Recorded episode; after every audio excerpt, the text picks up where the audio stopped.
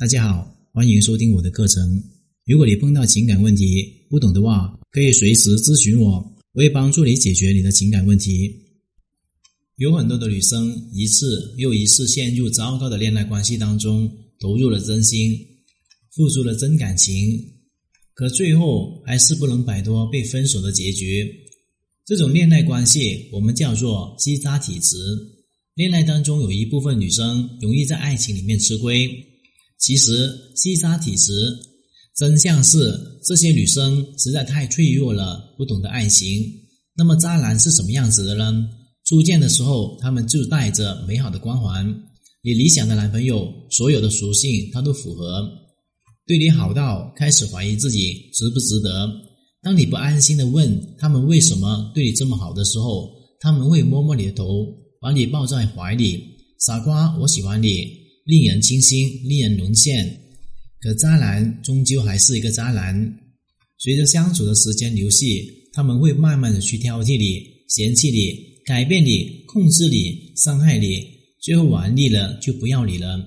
而渣男给女生最大的伤害就是打破他们的自尊。摧毁他们的底线，还有对爱情的信心。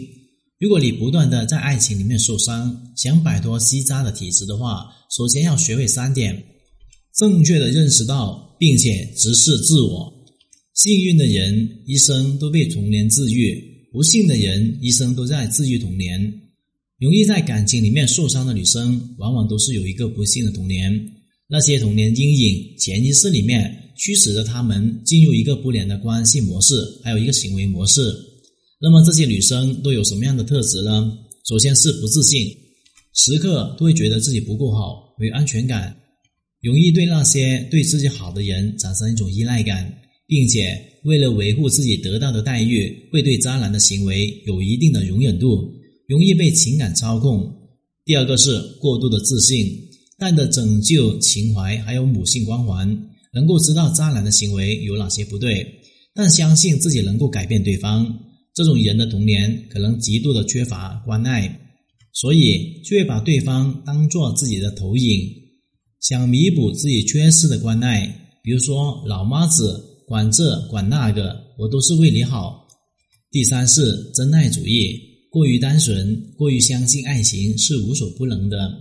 以为只靠着互相喜欢就能够得到自己想要的一切，而自己不愿意努力，也不愿意改变。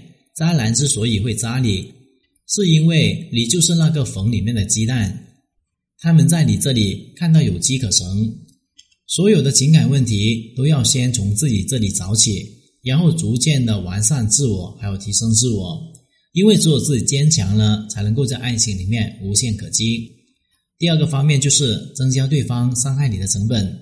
容易遇到渣男、被渣男伤害的女生，还有一个共性就是脆弱。脆弱可以分为两个部分：第一个是防护差，也就是自我框架不强；第二个是修护差，也就是自我心理调整能力弱。自我框架不强怎么解释呢？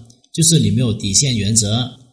渣男一开始做了让你不开心的事情，你想着忍忍就过去了。而渣男再次做了冒犯你的事情，你也忍呢。到了后来，他就变本加厉的到你忍受不到的程度。你开始控诉他为什么对你那么不好，可是渣男也就是被你一手惯出来的。而脆弱则是面对感情的变动还有伤害，很难去调整自己心情，要么就是感觉天塌了，自己怎么也没有办法活下去；要么就是控制不住，想跟渣男拼命。一开始可能只是小问题的别扭，后来你们两个人就发展成每逢不爽逼折腾。这么一来呢，可能本来不是渣男的男生也被你逼成一个渣男，而你自己呢，委委屈屈的抱着自己，说我怎么这么苦命，又碰上一个渣男。所以，亲爱的女生要建立自己框架，增强自己受挫能力，让自己变得更加坚强起来，这样子你就不会轻易的被渣男伤害。也不至于把好好的男人逼成一个渣男。第三，要认真的去爱护，也要保护你自己。其实我们每一个人在生活在这个世上面，或多或少都有些不完美。可能你曾经的经历让你不敢勇敢去爱，可能你对爱情不够了解，以至于不懂得如何去爱。但是爱是一种可以学习的能力。一个女人最可悲的，并不是碰到渣男，而是把原本可以变成优质男人的好男人，活生生调教成真渣男。今天的课程就聊到这里。如果你碰到情感问题解决不了的话，可添加我的微信账号幺五九七五六二九七三零。感谢大家收听。